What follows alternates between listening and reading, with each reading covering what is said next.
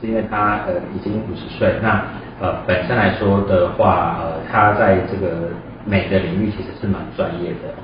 可是有时候也因为在讲师圈的这个圈子里面，因为他有时候是过于专业，反而有时候他很难去呃跳脱他原本的专业性。呃，那在这种情境之下的话，他要学习他学习一些呃真正的新的东西的时候，会比较难。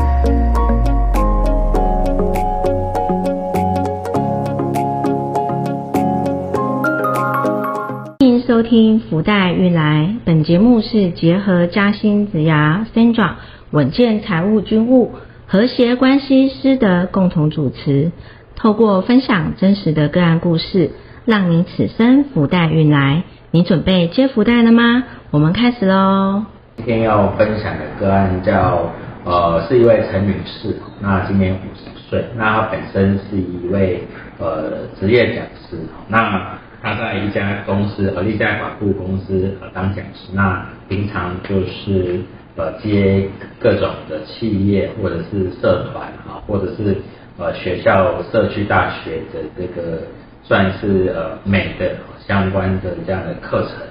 哦，那今天呃会来分享这个案，是因为这个案呃是蛮典型的，就是五十岁的一个呃算是讲师，然后呃他想要呃去让他的课程课程再次提升，啊，因为毕竟他呃教课也有一段时间的，啊，当然这个课程一直没有太多的优化。啊，所以来找我这边，哦来帮他做一些的探寻，所以他的课程，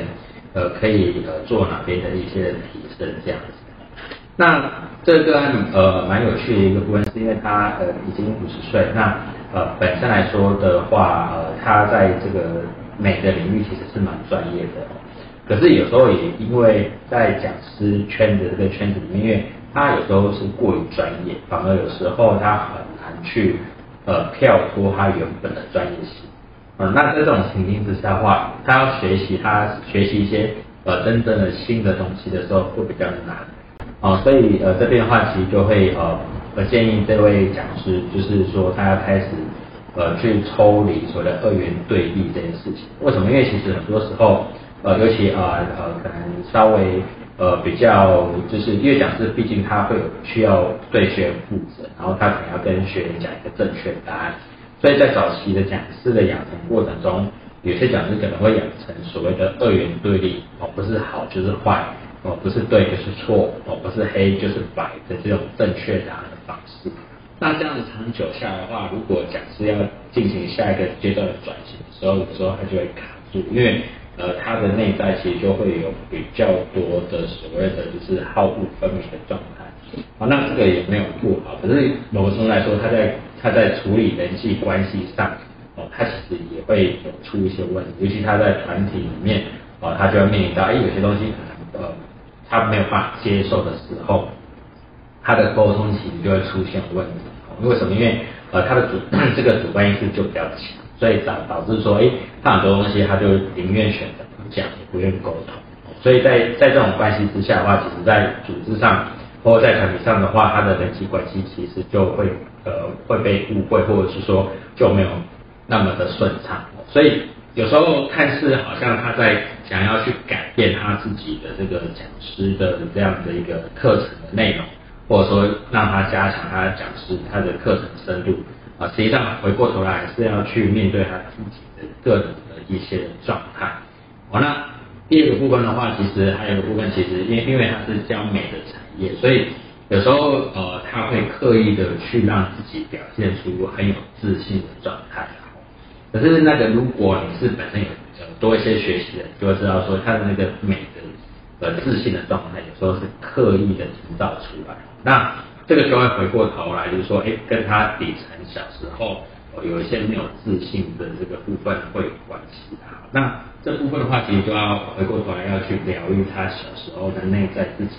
哦，没有安全感的那个自己。那这部分的话，其实就需要透过一些哦，我们讲疗愈的方式哦，然后才有机会去疗愈他过往的小时候的那没有自信自己。不然的话，他在上课过程中，有时候如果比较敏感的人，就会觉得说，哎。他散发出来的自信的里面好像是一个空空的，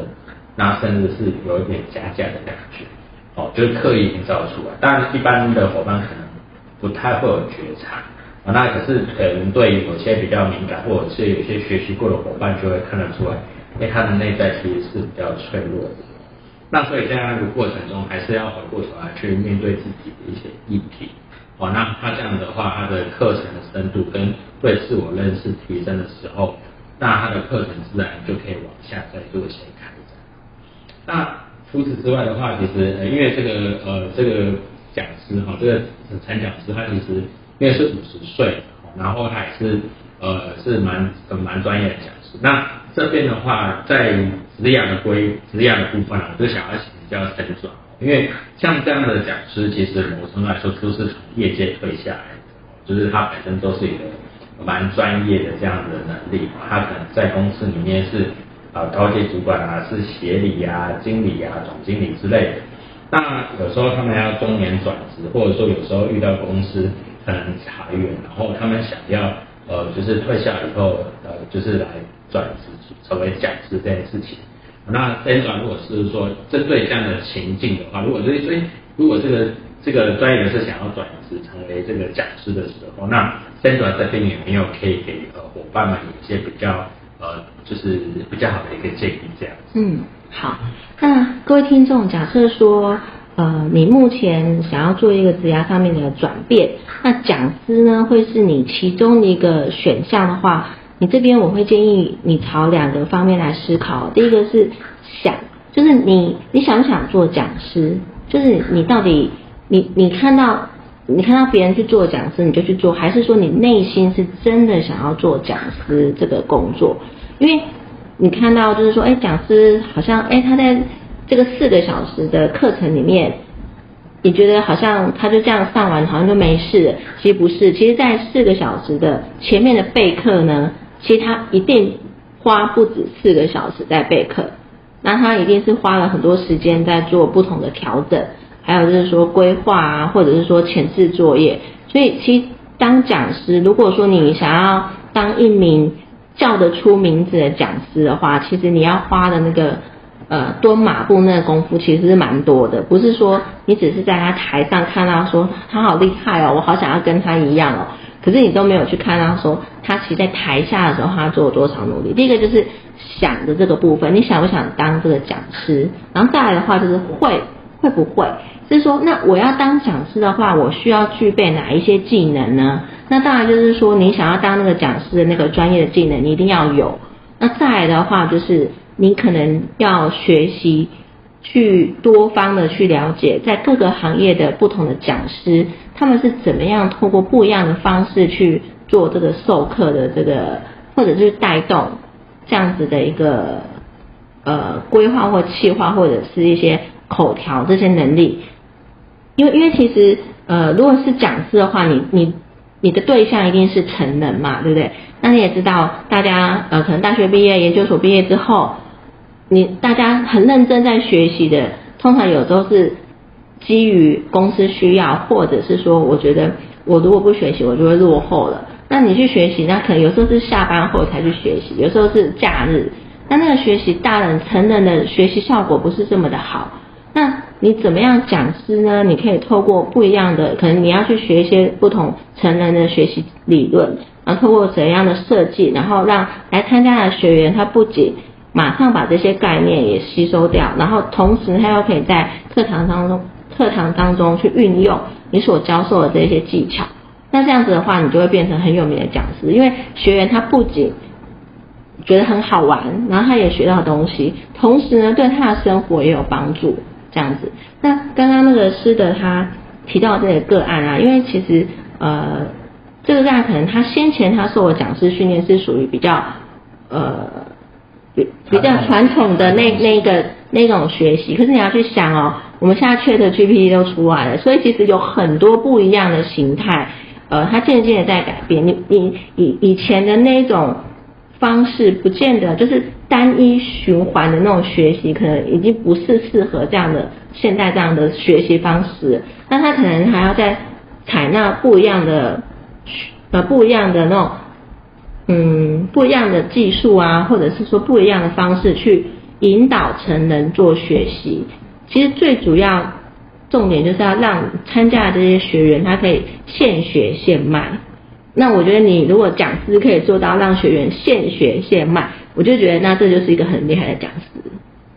好，我们谢谢曾主啊分享，因为呃 Sandra 刚刚提到一个点，因为其实当一个职业讲师很重要一点就是说让学生有感，因为传统型的讲师其实就是呃讲述型的比较多啦。那其实像新式的讲师都会比较是操作型或体验型哦，或者甚至引导型的，或甚至游戏型的讲师。哦，所以其实讲师在这个呃养成的过程中，呃，真的会需要呃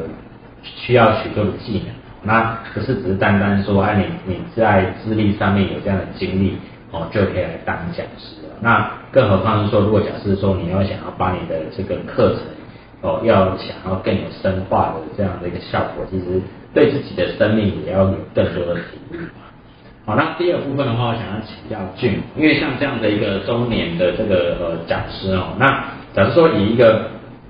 呃他虽然是讲师，那假设说如果是他是中年退下来的这样的一个呃中高阶主管，他如果想要中年创业的话，那俊这边呃可不可以给这样，如果他有这个需求想要中年创业的话，他在财务上呃他需要做哪些？因为像这样个案，他其实。呃，他本身已经结婚，然后有两个小孩，那小孩其实都已经到大学的左右，就是其实都蛮大的。那这样的话，如果我们中年创业，有没有什么需要考量的地方？嗯，好，谢谢师德，我是军务，军务，军务军务是，我要给大家跟大家那个说明一下，因为一般人到五十岁左右啊，大家都很希望说啊，努力打拼了这么多年了。很希望说能够开始享受自己的时间独立或者财务独立的自由自在。然后我们这个个案呢，他五十岁的时候呢，他想要中年创业，所以其实他这是一个非常勇敢，而且呢，我相信他对他自己一一定很有期许，有些梦想想要达成的一个一个人。然后这边我有一个建议，因为他有家庭嘛，所以其实的话，五十岁这个时候，他应该要盘点他所有的资产。不管他未来是会活到八十岁，女生的平均寿命，还是说超过八十岁，可能像我想要要的一百岁，所以我们要盘点他他的资产，然后把他的资产的话，我会建议哦，他大概分成五等份。五等份怎么分呢？第一个，另另一半先生一份，他留一份，他未来的退休生活留一份，然后他自己的家庭开销留一份，还有小孩也不用一人一份就小孩共用一份，所以加起来是五等份。然后他把属于他自己的那个部分，因为他要圆梦嘛，然后他就把他属于他那个五分之一的钱可以挪出来，当做他的圆梦基金。那当然啦，如果其他人都很支持、很认同他的想法，诶，他他就可以募款，从他老公那边募一份过来，从他从他小孩那边募一募一份过来。当他圆梦基金的话呢，就可以更充裕。那我们先不管别人的，我们先讲到五分之一。所以这个圆梦基金，当这样子已经。拆解分配好之后，那这圆梦基金该怎么用呢？是不是能够在他这个钱还没有花完以前的话，他的那个他的事业体就可以自自给自足，能够运用，能够自己跑，就说收入就可以就可以等于支出或是大于支出，让他这个圆梦基金的话呢，可以累积越来越多。我觉得这是很让人家期待的。所以这边呢，我还会再建议他，他这一笔创业的圆梦基金的话，他大概还是要分哦，营运金跟应急开销。因为总是会有突发状况，所以应急费用的话呢，不管怎样一定要保留下来。然后营运金的话呢，初期开办费啊，很多很多花费会钱会比较多，所以他大概还是要抓一下，期初创业期初大概花多少钱，其中多少钱，稳定期后固定的开销是多少钱，很有很有概念逻辑的，稍微区隔一下之后，那我觉得如果他这些都想好了。其实我都觉得，嗯，他就可以开始去努力了。那当然了，还有一个我要提醒的，也就是说，如果他营运金也花完了，应急开销也花完了，那他就要他就要心理准备，当他这个就 over 结束了，还是说他还想要继续冲？如果还要继续冲的话，他就他就要先想好另辟裁员那个部分，因为总是有可能，应该讲创业嘛，有亏。这个、这、这、这、这个都是有几率的啦，所以就提醒这个部分，如果钱都花完了，那他直接就要结束，还是说他还要再另辟裁员？另辟裁员要怎么找钱？这个部分的话呢，他也可以花一点花一点点时间来想，因为他就是像那个音乐要结束一样，余音缭绕。那那这边想要请教呃军务这边，就是有没有一个嗯大家可以参考的一种方式的停损点？哦，因为你刚刚有讲说，就是他想要继续努力啊，怎么样？那有没有一个可以让大家可以参考的一个停损点？如果假如说他想继续，或者说想要怎么样去评估这个部分？我觉得那看他有没有进订单啊。有没有订单？对啊，因为完全不是看收入大于支出啊，因为有时候他可能有订单，但是他钱来不及收，或是他催款的能力比较差，我就要看他有没有订单呢，那代表他这个有没有市场。嗯如果他有市场、有订单、有隐藏的应收费用、应收账款，那他就绝对找得到钱。嗯嗯嗯。对啊。了解，所以所以这边军务的话，会比较是用呃这个公司营运的这个订单，啊来做一个算检核点这样。因为其实财务有时候还真的还包含你那个收钱的能力。嗯嗯。真的包含收钱。是是是是。我想这个是蛮重要的，因为呃中年创业的这个风险或者说他的时间压力其实是比较比较大一些啊。但大家就是也知道呃我们的张忠谋听说是几岁创业？五十岁。五十岁创业，所以其实有时候创业其实是不分年纪，主要是说看我们有没有这样的一个专业能力，还有就是说有没有找到相对应的资源。那这边另外一个想要请教呃 Sandra 部分，就是说假设说像刚刚讲说，因为这个是我们讲专业人士想要转型成为这个讲师嘛哦，那讲师这边的话，因为对于未来来说的话，呃也想要跟因为 Sandra 在这个呃就是职涯的这个区块很有经验，哦那可是讲师现在也面临到一个问题，我们就跟着时事走，就是说像现在我看好像有一些呃新闻媒体业。已经出现所谓的那个虚拟主播，嗯，这样的一个一个呃一个就是呃像这样虚拟播出，那像这样的一个情境的话，呃，你觉得讲师如果专业人士他又转型成为讲师，会不会他又很容易就是就被取代掉？你这个部分我也是想要呃这边现在跟大家分享一下。好，呃，我先分享一下啊，就就我现在知道，就是说其实企业内部他们也会培养自己的。呃，讲师，因为其实呃自己的员工他会对自己公司的文化，还有就是流程啊，然后同仁啊，大家都比较熟悉，所以呃很多大企业他们也会培养自己的内部讲师。那也有一些企业呢，它需要呃外外面的讲师来针对企业给予一些新的见解，或者是新的一些成长。那刚刚四德他讲说，哎，那我们现在 Chat GPT 出来的话，有 AI 主播，有 AI 的呃呃 AI 的呃 YouTuber，然后会不会也会有 AI 的讲师呢？我我觉得有，这是有可能。可是我相信有一点是没有这个讲师没有办法被取代掉，会是什么？就是我刚刚提到，就是你如果你可以做到来参加的学员，他比。自己学，或者是去跟这些 AI 的讲师学，还更有成效的话，那这种讲师他是不会被取代掉的。嗯嗯，所以就是代表什么？就是你要很清楚的知道，说我怎么样带给学员他效益极大化，让他可以马上学完就知道，然后又可以运用，还可以马上用在他生活上面，而且他还可以看到成效。那这种讲师，我觉得就是非常抢手嗯，对，我也蛮认同这个 Sandra 所所说明的，因为其实我想那个不管是讲师或老师，一般我们就是讲说传道授业解惑也好，这三个。哦，那其实对我来说，我觉得老师其实反而是在呃解惑哦跟传道的部分，反而现阶段呃比较重要。为什么？因为知识层面的部分，我想这样太多的知识，太多的讯息，那我们的这个知识取得相对容易。那如何去解惑，真的是实际上去做体验，那反而才是这个讲师真正的这个价值。那传道的部分也是啊，有时候在听一个讲师，呃，他呃的一个生命的体悟，然后有可能就让我们有些的感动，或有些的其他的这个想法。哦，那我我想这也就是呃真正的走到人心的一个讲师真正的价值。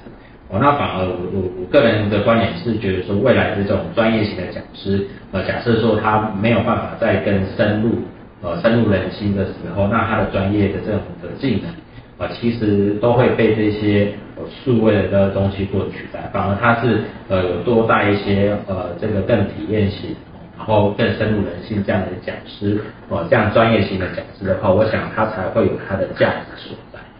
哦，那我想今天也是跟大家分享这样的一个案例，就是一个呃陈女士五十岁哦，然后她想要针对她的课程的优化哦，所以来找我，所以这边给她建议说，哎，她可以更深入认识自己，然后呃她的这个课程才可以呃继续的深化下去，因为其实。讲师其实就是在卖自己的生命的历程嘛。哦，那第二个部分的话，三者这边就会建议说，哎，我们的专业的人士如果转型成讲师的时候，哦，他在这个过程中也是需要做一些历练，然后还要有一些充足的准备。哦，那呃，军务这边的话，就建议说，哎，像我们中年想要创业的话，哦，他呃刚刚有提到一个很重要点是说，呃，他还是要从所谓的这个营收哦，他的这个订单部分。啊，来去当他自己的创业，呃，需不需要做做一些停止的这个止损的这个检核点哦？那我想这个当然也给大家做一些分享哦，就是不管你是今年是几岁哦，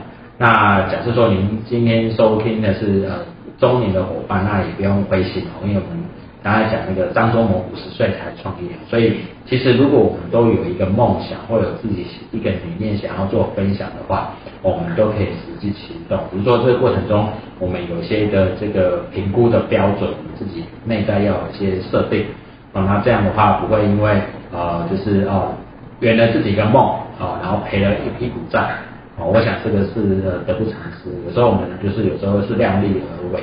啊，去做自己喜欢做的事情，好吧？那今天的分享就到这边，那大家谢谢大家，谢谢，拜拜。